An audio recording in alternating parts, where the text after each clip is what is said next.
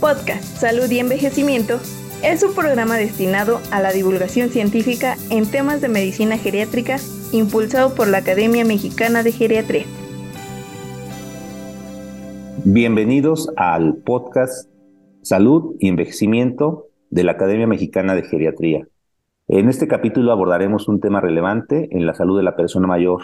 El tema que hoy tocaremos es insomnio en la persona mayor.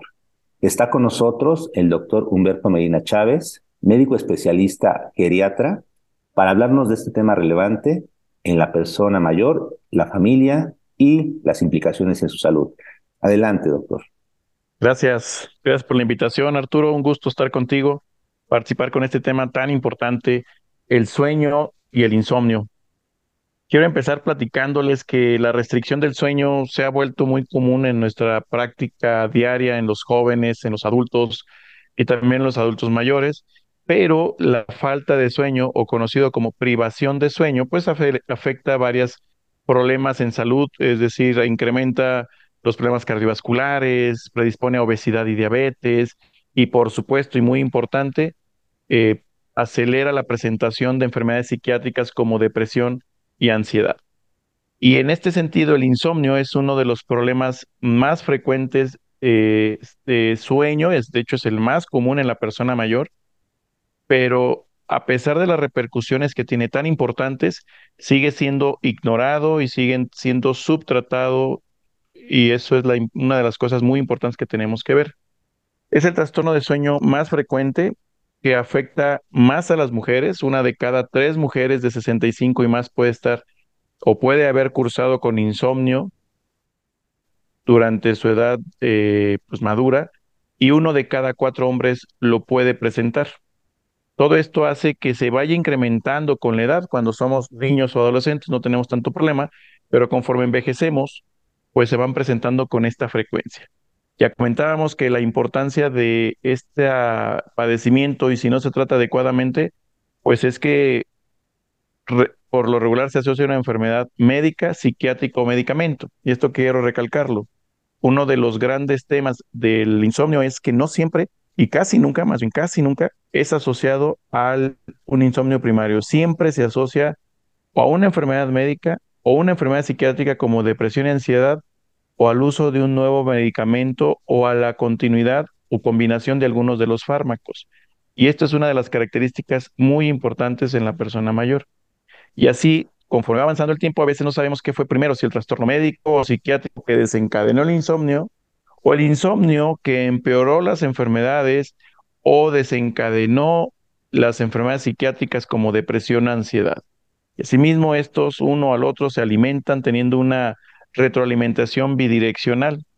Y aquí les quisiera comentar que cuando encontremos insomnio o si un padecimiento, una persona tiene insomnio, busquemos intencionadamente depresión, busquemos ansiedad, porque este, este trinomio, esta triada más bien, la vamos a encontrar con frecuencia. O al contrario, si tú encuentras a una persona con datos de ansiedad generalizada, con miedo, con angustia, busca insomnio, busca depresión, posiblemente los encuentres. Estos tres van de la mano, a veces se manifiestan uno u otro, y muchas veces el adulto mayor, cuando acude a consulta, acude por insomnio, no tanto por tristeza o depresión o ansiedad, pues, ya que es socialmente mejor visto el insomnio que algún trastorno del ánimo o afectivo.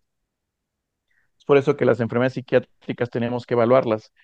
Las enfermedades médicas que frecuentemente se asocian a insomnio suelen ser algunas que predisponen, ejemplo, a dolor nocturno, como la neuropatía diabética, la neuropatía por dolor de compresión radicular nervio ciático, eh, algunas como la artritis reumatoide, pero también otras asociadas a falta de aire, como o disnea, como puede ser eh, la enfermedad pulmonar obstructiva crónica o la insuficiencia cardíaca al acostarnos, incrementan un poco la, la presión intratorácica y esto hace que tengan disnea y se estén despertando constantemente, o enfermedades como la hiperplasia prostática que hace que la persona se levante varias veces a orinar, pues con problemas, o la apnea obstructiva del sueño, que siendo un problema de sueño puede desencadenar a su vez otro problema de sueño como es el insomnio, y bueno, otros, otras enfermedades más. Y hablando de medicamentos, hay muchos medicamentos que nos pueden provocar insomnio o nos pueden desencadenarlo o perpetuarlo, porque a veces ya lo traemos, pero esto puede hacer que se perpetúe.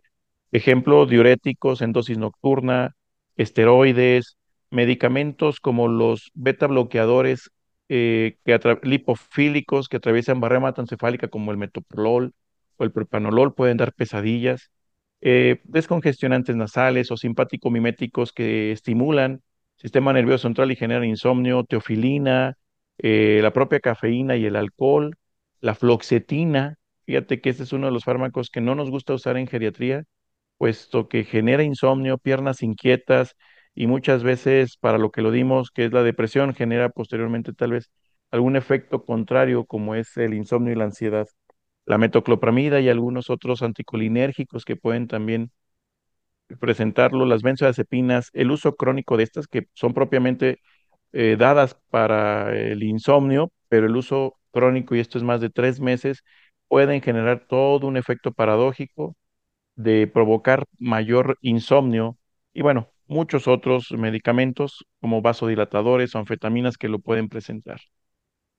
Eh, Entonces, eh, ¿qué es lo que hay que hacer con el insomnio? ¿Qué es lo que tenemos que ver? Primero, en la evaluación debemos de buscar antes de iniciar cualquier medicamento, ojo, antes de iniciar cualquier tratamiento médico, debemos buscar cuál es la causa. ¿Fue un fármaco, como lo acabamos de comentar? ¿El paciente trae depresión o ansiedad? Hay que interrogar incisivamente en estos padecimientos o es la causa una enfermedad, eh, como la comentamos, eh, dolor, incontinencia urinaria, artritis, eh, enfermedades pulmonar crónica, algún trastorno cerebrovascular, entre otros. O es algún trastorno primario del sueño, como puede ser las piernas inquietas, la apnea obstructiva del sueño, o está cursando con un proceso de deterioro cognoscitivo, en este caso la demencia tipo Alzheimer, con frecuencia genera esta inversión de ciclo sueño-vigilia y a veces no es insomnio, sino más bien una, un epifenómeno de la eh, demencia tipo Alzheimer. También la demencia vascular puede generar el fenómeno del atardecer y provocar este tipo de insomnio.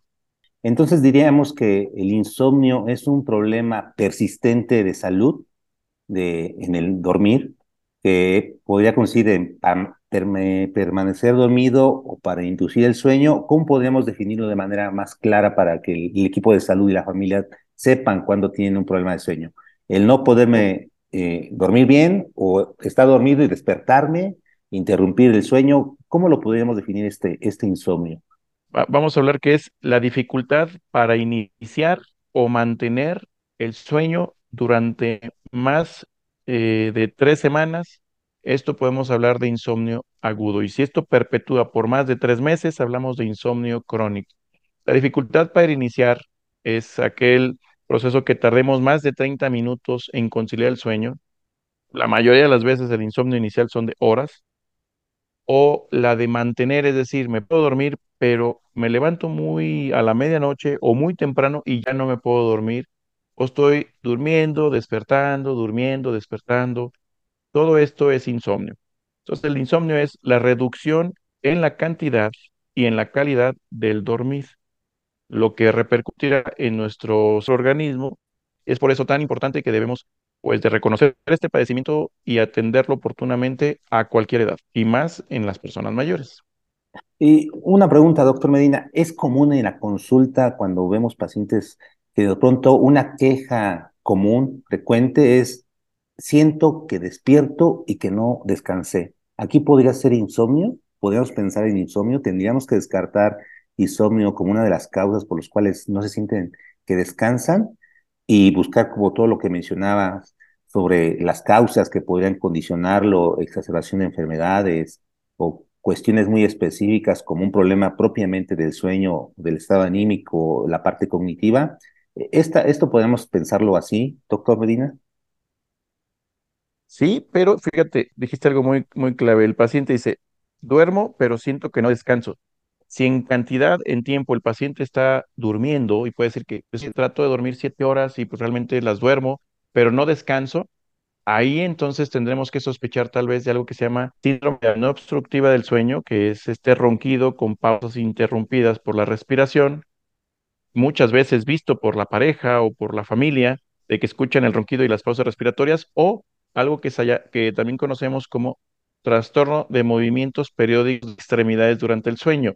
En este caso, hay movimientos de las piernas o de un brazo, principalmente las piernas, y es durante el sueño, diferente al síndrome de piernas inquietas, que este es, el movimiento de las piernas, pero tú estás consciente, estás despierto y sabes que, o te das cuenta que la mueves.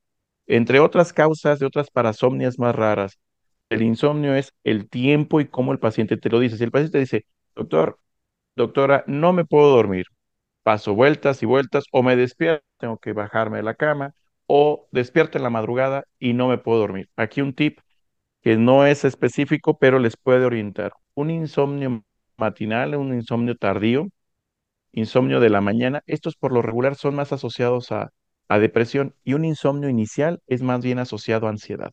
Porque como lo comenté previamente, si tú encuentras insomnio, busca ansiedad, si encuentras ansiedad, busca depresión, si encuentras depresión, busca insomnio, y es un ciclo que estos tres padecimientos, por lo regular, lo vas a encontrar siempre que lo estés buscando, o la mayoría de las veces, no siempre, la mayoría de las veces vas a encontrar esta triada. Mm, esto es algo, creo que relevante tanto para los equipos de salud como para el paciente y la familia. Y con, con eso que nos mencionas, ¿qué, ¿qué, recomendarías para el equipo de salud en, cuando encuentren una queja o el paciente tenga esta queja o piensen que tiene este problema? ¿Qué, qué recomendación le darías para el diagnóstico oportuno o para la referencia oportuna con quien tendría que verlo o quién tendría que verlo? ¿Cuáles serían estas recomendaciones para el equipo de salud? Eh, explicarnos un poco cuáles serían las recomendaciones para el paciente y para la familia, para el diagnóstico también, para que lo sospechen y puedan acudir de manera oportuna justamente a recibir atención. ¿Qué recomendaciones nos darías para estos dos, dos grupos de, de, de, profesionales y para la, la, familia y el paciente mismo? El insomnio agudo, que tratarlo, pero por lo regular la causa es conocida o dolor o alguna enfermedad. Eh, cualquiera de estos que acabo de comentar se pueden perpetuar y entonces pasamos a lo que es el insomnio crónico. Eh, en el insomnio crónico sí es susceptible de manejo por un especialista importante, y esto es tanto para la familia como para los médicos, no utilizar como monoterapia las benzoazepinas. Esa es una de las primeras cosas que no hay que hacer cuando encontramos un paciente con insomnio.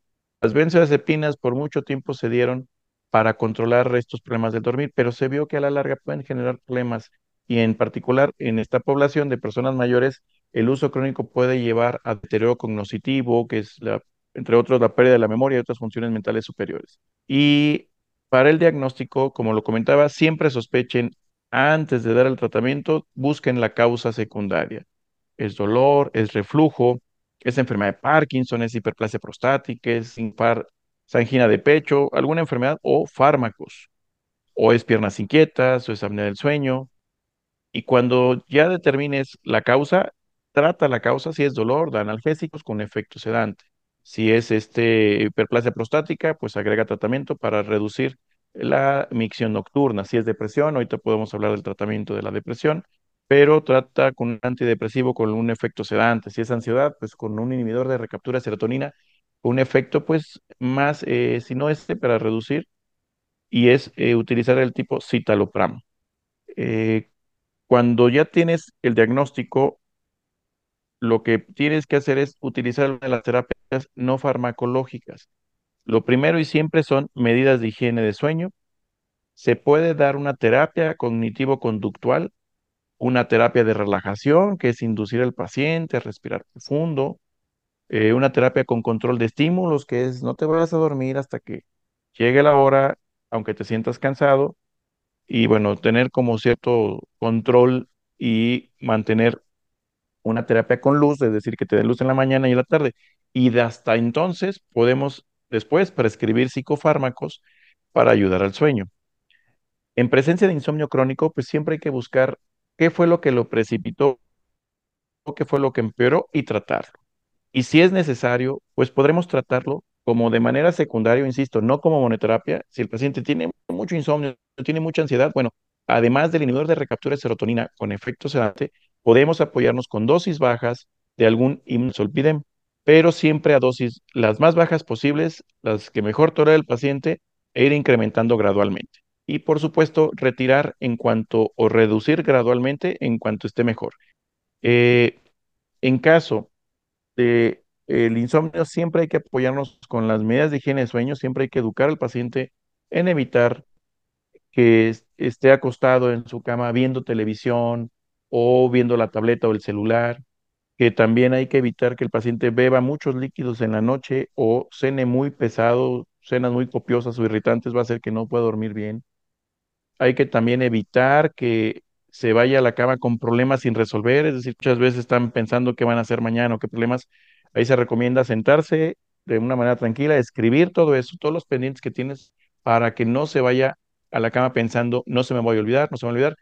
Y lo primero que pasa, si no lo escribes, que se le olvida. También es importante que en las cuestiones del día tenga actividad física por la mañana, salga a caminar, que le dé el sol, si es posible, en la mañana antes de las diez y media, once, un sol que no queme, de preferencia entre 8 y 9, sobre todo para marcar la señal de es la hora que me la despierto, es la hora que me activo, y esto es para regular la secreción natural de la melatonina. Y tal vez una caminata ligera después de las 5 o 6 de la tarde, simplemente para marcar la señal, ya se está metiendo el sol, y el ciclo de la melatonina, reforzarla cuando inicie y cuando termina. Eh, hay que mantener la actividad física, de preferencia una actividad social, donde puedan tener convivencia con algunas personas, como puede ser eh, grupos de tai chi, de baile, de ejercicio, algún gimnasio, alguna activación física, sino que también intelectual, entre otras. Y bueno, hay que platicar los problemas que nos están aquejando. Muchas veces es lo que tiene la persona mayor, que todo se guarda, los problemas del hijo, los problemas del nieto, los problemas de pareja, de, económicos, todo lo guarda, lo guarda y va acumulando. Entonces también hay que tratar de esto. Esas son las medidas de higiene sueño y la técnica de relajación que yo le recomendaría que practicara con sus pacientes o si eres persona, son, eh, consiste en tres etapas. La primera es que 30 minutos antes de acostarte vas a ponerte tu ropa de dormir, vas a lavarte los dientes, vas a ir a hacer ah, tus necesidades, principalmente hombres y mujeres hay que pues vaciar la vejiga, eso es muy importante antes de acostarse y vi una técnica de tres etapas. La primera es sentarte en un reposete, en una silla cómoda, un lugar que te haya gustado estar, con los ojos cerrados, respirar lento, inhalar lento y exhalar lento. Es decir, respira profundo y sacas el aire, una respiración lenta y profunda constantemente. Mientras estás respirando, número dos, es imagínate, pon música, pon música que a ti te agrade, que te relaje, música clásica o sonidos ambientales, no necesariamente tiene que ser música del mar, del bosque, o jazz, u orquesta, música que a ti te relaje, mientras sigues respirando. Y número tres, mientras sigues respirando, escuchas la música, imagínate en un lugar que hayas estado, que vas caminando en el mar, en el bosque, como, y tratas de recordar cada etapa que si estás en el mar o en tu imaginación, cómo se escucha las olas, cómo se siente el mar, etcétera. Estás en el bosque. Eso se llama fantasía guiada y esto es para evitar las ideas intrusivas. Estas ideas intrusas que se quieren meter en tu cabeza, para eso es esta técnica de relajación, para ayudar a mm, relajar a las personas y se puedan y conciliar de una mejor manera. Cuando tengas sueño no hay cantidad, no hay que contar cuántas respiraciones llevo ni cuánto tiempo, no hay que estar viendo el reloj. De hecho, el reloj y la televisión van fuera de la recámara. Tal vez tener algo que te indique una alarma para decir es hora de salir de la cama cuando amanece, pero en cuestión del sueño, cuando estás respirando y haciendo una técnica de relajación, te vas a meter a la cama cuando te sientas listo, cuando empieces a bostezar, cuando estés relajado, vas a buscar una posición cómoda que a ti te guste y eso va a hacer que te ayudes a dormir. Continuarás respirando hasta que no te des cuenta y quedarás dormido. Si despiertas en la madrugada o después de haberte quedado dormido, relájate, ubica que es tu cuarto, estás tranquilo, vuelve a respirar lento y profundo y la mayoría de las veces vas a volverte a quedar dormido. Si te desesperas o ves la televisión o ves el celular para ver qué hora es, lo más seguro es que te vas a activar y no te vas a poder dormir o te va a costar más trabajo. Entonces, trata de relajarte lo más pronto que se pueda en ese momento. En caso de que ya no te pudiste dormir, no te quedes en cama, ni te pelees con la cama, vas a perder. Salte de la cama, pásate un sofá reposet y vuelve a respirar lento y profundo para que nuevamente el ciclo de la respiración, del pensamiento eh, guiado y de la música vuelvas a dormirte. Además de los medicamentos que pueden tratarte. Pues ahorita con lo que nos has comentado creo que has abordado bastantes cosas, desde la parte de que la persona puede intervenir no farmacológicamente en su entorno, en su espacio vital donde se encuentra, con recomendaciones generales que como lo dijiste muy bien, es higiene del sueño, cómo mantenernos sanos o saludables en el sueño. Y una vez que lo hacemos, aunque no tengamos el problema, creo que va a ser más importante para el que ya tiene un problema, pero igual creo que para el que no lo tiene, para que tenga una, higiene de sueño saludable, por así llamarlo. Y has, has hablado de varias opciones de tratamiento, desde tratamientos no farmacológicos como la terapia cognitivo-conductual, que creo que es una muy buena terapia que puede ayudarle, que tiene que ser inicialmente creo que guiada por un profesional para que los pueda llevar. Y la, el tratamiento farmacológico igual mencionaste, medicamentos Aquí yo podría resaltar dos cosas que mencionaste. Los tratamientos farmacológicos relacionados con hipnóticos tipo benzodiazepinas, a lo mejor ahorita podrías abarcar un poquito cuáles son estas benzodiazepinas, y los tratamientos hipnóticos no benzodiazepínicos, por lo que entiendo, y agonistas que están aquí, antidepresivos o hipnóticos de, de otro tipo que podrían ser útiles. Pero bueno, esto es más bien que quisiera yo que los comentaras para el equipo de salud que hay tratamientos farmacológicos, pero que tienen que ser seleccionados en su momento por el profesional que vaya a darlos, conociendo los efectos, conociendo los perfiles de seguridad y a quién sí y a quién no podrían ser, ¿no? Tal vez podrías profundizar un poquito en esto, Humberto, si nos haces favor. Sí, con gusto. Para el personal de salud, cuando ya después de que indicaron las medidas de higiene de sueño, la terapia no farmacológica y el paciente pues tiene muchos síntomas de insomnio o realmente necesita pues descansar, pues se debe seleccionar un fármaco. Si hay depresión, de preferencia utilizar algún medicamento con efecto sedante como puede ser mirtazapina o, o un efecto de un inhibidor de recaptura de serotonina como citalopram. Son opciones, ambas se dan eh, en la noche, la mirtazapina 30 minutos antes de acostarse, a dosis bajas, entre dosis más bajas, mayor sueño. El citalopram para 30 minutos con la cena, puesto que no es un inductor del sueño, pero lo que ayuda es a mejorar un poco la, profundizar sus sueños. Si hay dolor neuropático, pues si pudiéramos utilizar, este es decir, neuropático, por, ejemplo, eh, que el dolor se provoque en la noche por radiculopatía compresiva o por neuropatía diabética y que además tenga insomnio, bueno, un efecto de la pregabalina o la gabapentina que tiene efecto sedante, también podemos utilizar este doble efecto para el tratamiento médico de una y de otra. Si la persona tiene problemas con apnea obstructiva del sueño, ahí sí hay que evitar a toda costa las benzodiazepinas, ya que estas pueden empeorar los periodos de apnea en tiempo y en frecuencia. El tratamiento aquí sería uso del CPAP, de la presión positiva de la vía aérea, más si el paciente tiene sueño, este, perdón, insomnio, para inducir el sueño es mirtazapina. Si el paciente tiene algún tipo de trastorno psiquiátrico, como puede ser esquizofrenia, psicosis algún trastorno bipolar, bueno, las opciones como quetiapina, los trastornos de psicosis o lanzapina para bipolaridad, pero esto sí, recomendaría que también pues sería asesorarse con un psiquiatra.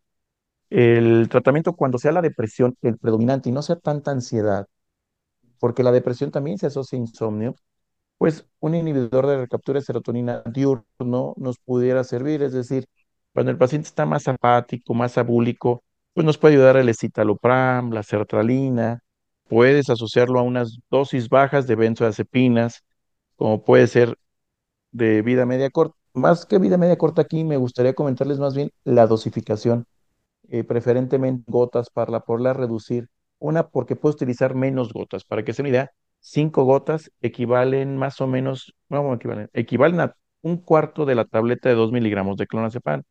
Entonces, cinco gotas, mm, hay que empezar con tres o con cuatro o con cinco, dependiendo del efecto y la fragilidad o la composición corporal de, los, de las personas a quien se le va a prescribir, utilizar la dosis menor y hay que subir y hay que instruir cómo subir la dosis si en caso necesario, pero al mismo tiempo que instruyes cómo subirla, vas a instruir cómo retirarla. Cuando estás prescribiendo alguna benzodiazepina, lo primero que estás buscando es retirarla lo más pronto posible. ¿Sí? Entonces hay que buscar ese tipo de efectos. O puedes utilizar también alprazolam en. O si tienes algún problema como la apnea del sueño o riesgo de caídas, o tienes una gran polifarmacia y no quieres utilizar benzodiazepinas, tal vez puedas utilizar sin que sea mejor, porque también genera muchos efectos secundarios de caídas, de somnolencia, pues olpidem a dosis bajas. cuartito de tableta, media tableta, acuérdense, la menor dosis posible. Cuando pensamos en prescribir benzodiazepinas o solpidem, también hay que pensar en retirarlo lo más pronto posible y en la medida de lo posible que pues, nos responda al tratamiento de insomnio. Si el paciente tiene algún problema de cognitivo como demencia y fenómeno del atardecer, uno de los temas más complicados en sueño es eso. Francamente, no hay una solución ideal. A veces pues, puede funcionar la melatonina, muy pocas veces. Otras veces hay que tratar con ketiapina, pero siempre, siempre debe haber tratamiento para la demencia y que no nos genere efectos secundarios como puede ser donepecilo. Memantina no tiene tanto efecto para esto, pero si ya lo están tratando, bueno, hay que continuar con el tratamiento, no hay que suspender. Y si hay piernas inquietas, si es eh, síndrome de piernas inquietas primario, es decir, no hay una causa, bueno, se puede utilizar dosis bajas de pramipexol para controlarlo, pero si es secundario y también el primario, puedes utilizar pregabalina, lo mismo, dosis bajas, 25, 50 y después ir subiendo a 75 miligramos. Entonces, como podemos ver, el tratamiento de, del insomnio, pues no es solamente dar un medicamento, tenemos que conocer y tratar los comórbidos o las enfermedades que vienen detrás del insomnio. Hay que buscar intencionadamente depresión y o ansiedad. Siempre, siempre hay que buscar reducir la polifarmacia porque muchas de las causas del insomnio suelen ser los fármacos. Cuando se decida tratar, hay que iniciar con la terapia no farmacológica, que es medidas de higiene de sueño, terapia cognitivo-conductual, eh, terapia eh, de relajación, como lo comentamos, y buscar restablecer el sueño lo más natural con la menor dosis de sedantes posibles. Y bueno, hay que buscar siempre el apoyo con la de, la familia para que pueda salir a, o ayudarse a la persona mayor para que tenga actividades fuera de la casa con, con activación social y también que de preferencia que les dé el sol. Y por último, si vas a utilizar benzodiazepinas, que sean las dosis más bajas y por tiempo limitado. No es no usar benzodiazepinas, porque hay, hay veces que muchas veces se necesitan usar. Lo que tenemos que evitar es prolongar su uso y usarlas como monoterapia. Eso pudiera ser tal vez los, los tips que pudiera eh, proporcionar tanto para el personal de salud como al personal que nos escucha, las personas que nos escuchan. Pues un tema apasionante, doctor Medina, definitivamente para todos en general. Creo que has abordado desde cómo sospecharlo, guiarnos en pautas para el diagnóstico y el tratamiento, tanto para el paciente, la familia, como para los equipos de salud. Y aquí solamente algo que habitualmente, y aunque no seamos médicos, y muchas veces lo, lo vemos o lo, o lo, percibimos, las siestas, esas, esas pequeños, esos pequeños periodos donde me voy a dormir por ratos, y que es una pregunta frecuente incluso en la atención médica, ¿no? Se duermen muchas veces al día, pocas veces, o este tipo de, de situaciones que son preguntas cotidianas, muchas veces no relacionadas con problemas, pero que si nos los preguntan, ¿es bueno que se duerma o es malo que se duerma? Así literalmente nos los preguntan, ¿no? ¿Lo dejamos Buena pregunta. no lo dejamos dormir? En el Buena pregunta. Sí. Eh, yo creo que con eso concluiríamos y si nos puedes dar eh, ¿qué, ¿qué, hacemos o qué recomendación darías para el equipo de salud, para el familiar en este tema, en esta pregunta en específico, Humberto, por favor? Sí, mira, las siestas en las personas mayores son recomendables. Una, entre las 3 y las 5.30 máximo 6 de la tarde, pero ojo, aquí está la clave, no más de 40 minutos, de preferencia 30, 35 minutos y ya. ¿Qué es lo que pasa cuando llegas a 40 o más minutos? Tiene el riesgo de que hagas todo un ciclo completo de, sueño no REM, fase 1, 2 y 3, y REM. Si llegas a REM con un ciclo de sueño que ya es completo, todo esto va a trastornar lo que es, pues, eh, tu ciclo circadiano, y entonces para tu cerebro ya es un despertar. Y entonces a partir de ahí es como si amanecieras a las 7, 8 de la mañana, pues te va a costar más trabajo conciliar tu sueño en la noche. Entonces, sí, son muy buenas las siestas, una de preferencia. Yo te diría que dos serían ya a personas mayores de 85, 90 años máximo, pero después de esa habrá que estudiar al paciente para, para ver por qué tiene somnolencia diurna excesiva, que es otro problema del dormir. Pues excelente recomendación, doctor Humberto Medina. cerramos prácticamente ya este episodio y te agradecemos el que nos hayas podido acompañar en esta ocasión. Y les adelanto, no va a ser la única ocasión que lo escucharán. Vamos a estar eh, a través de este medio teniendo diversas entrevistas con eh, equipos de salud completos, profesionales individuales, eh, de la geriatría y de otras áreas que tengan que ver justamente con envejecimiento y salud. les agradecemos y un mensaje final para todos. Doctor Medina, por favor. Gracias, Arturo.